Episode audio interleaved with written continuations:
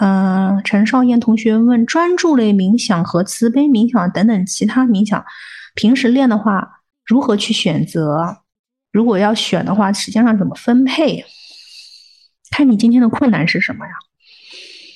如果情绪有问题的那种朋友，就是说有困难、觉得很难受的情况下，肯定是要有慈悲冥想上手先练。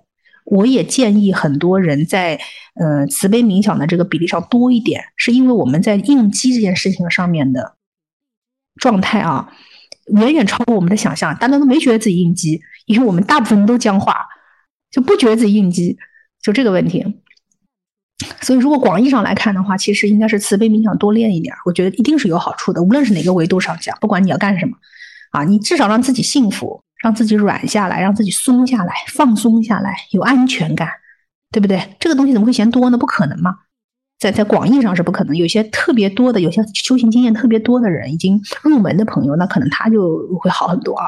但是广义上的初学者，我觉得 其实慈悲冥想是都很都很需要的。这是我的观察，嗯，然后专注类冥想，包括我们将来还会讲的一些觉察类的冥想，包括那个就是所谓的开放监控类的冥想，对不对？这些方法它都练的是不同的脑回路，练的是不同的大脑机制，这些东西会有用的，而且搭配起来用效果也的确是很好的，这没错。所以你要对所有的广义上的几个不同的门类先做到心中有数。然后根据你今天或者你现阶段的目标，然后再搭配一下，啊，我是这样想的，出于幸福的角度考虑呢，先从慈悲和专注开始做，他们两个搭配起来效果，而且你会发现，哎，慈悲冥想练到后来有专注力的练习啊，你你要说三遍这几句话是很简单的，你想一直保持这个生状态五分钟还是有点难的，能能能想象吗？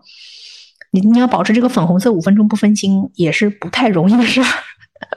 所以很多人他们直接就是只练慈悲冥想，反正也练专注了嘛，就一直练一直练也是可以的啊。那么慈悲冥想跟就专注力明显，比方说我们数呼吸，那他就不用想，他不用去想那七句话，不用调那个粉红色。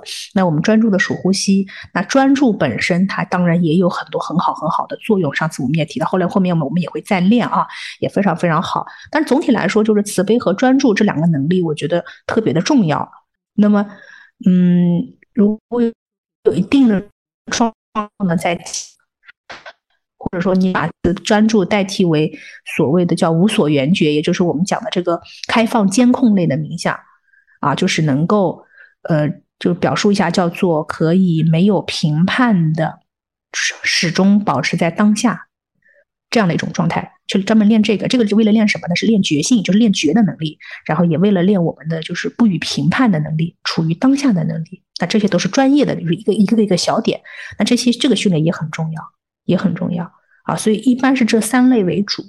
嗯，我觉得一二三四吧，是按照我的划分是四类啊。一二三四，我可以把那个图调出来再给你看一下啊。嗯，一二三四都很重要。然后一跟四是起步的比较好的方法，应该这样说。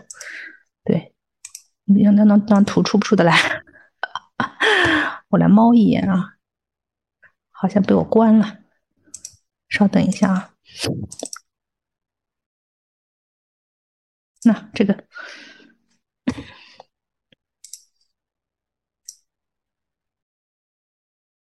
那这儿，那。这个看到吗？好好，今天也时间差不多了啊。好，我们先最后看一下，那这个一二三四呢？专注啊，第一个是专注嘛，第四个是慈悲嘛。一跟四特别重要，二跟三呢？二就是开放，就是我讲的刚才能够二跟三，一个是开放就不予评判，一个是觉知就是处于当下，所以他们两个加起来就是那个正念的那个定义啊，持续不断的。不带评判的，处于当下的觉知，对不对？所以二跟三就是正念的专专，就是表表达嘛。所以一二三四都会有啊。那我我建议啊，只是我我自己的观察啊，我认为一四先先走比较稳妥，因为你上手练二三是很困难的。你真的你开放开放开放开放不到哪里去的，因为都应激了，还开啥放呢？对吧？一开放啊，这个好难受。一开放哇，那个情绪来又把我带跑了。